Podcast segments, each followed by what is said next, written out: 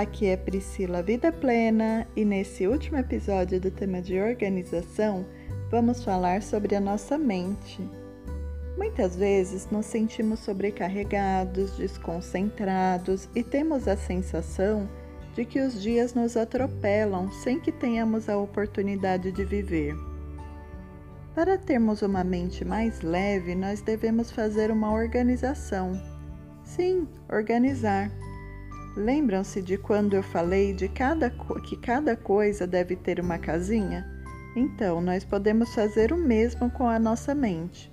Podemos economizar muito tempo e energia fazendo algumas listas de tarefas e tirando assim o peso do trabalho extra do nosso cérebro.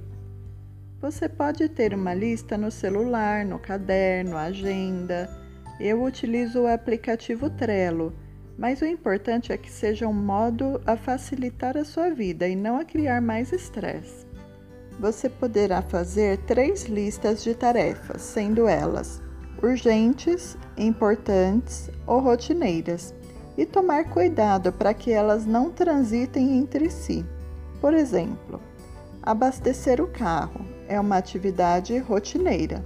Mas se você deixa de fazer, você pode ter uma pane seca e essa tarefa de rotineira se torna urgente, podendo até trazer prejuízos com uma possível multa.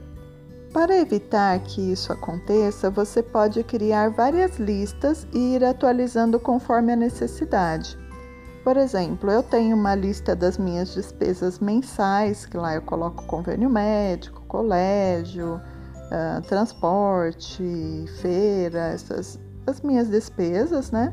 Eu tenho uma lista de compras, que aí ela tá sempre à mão, né? Tá no meu celular. Quando eu tô na rua, eu já olho a lista e pego as coisas que eu preciso.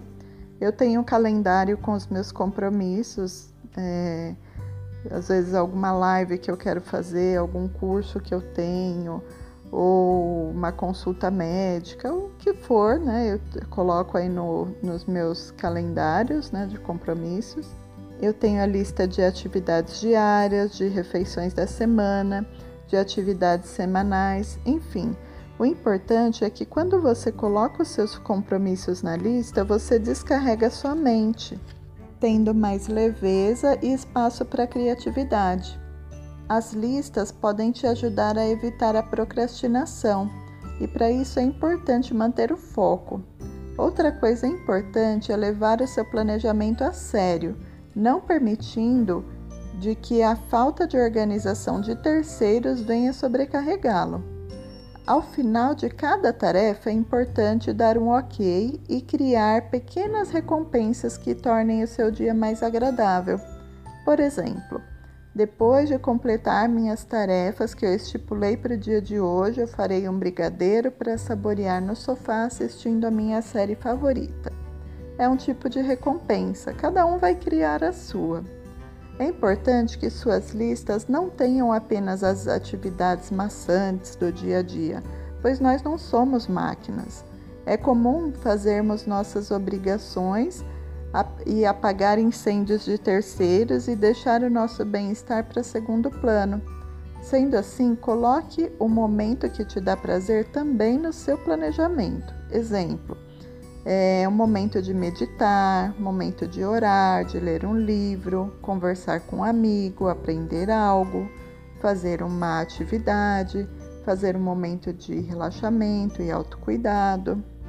Sei que pode parecer difícil ter tempo para tudo isso, mas saiba que a única coisa que recebemos de maneira igualitária, independente da nossa etnia, credo, filosofia, são 24 horas por dia.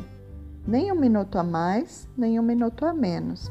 E se você acha que não tem como realizar todos os seus objetivos, produza mais tempo para você simplificando a sua vida, dando prioridade a você, dividindo as tarefas do lar.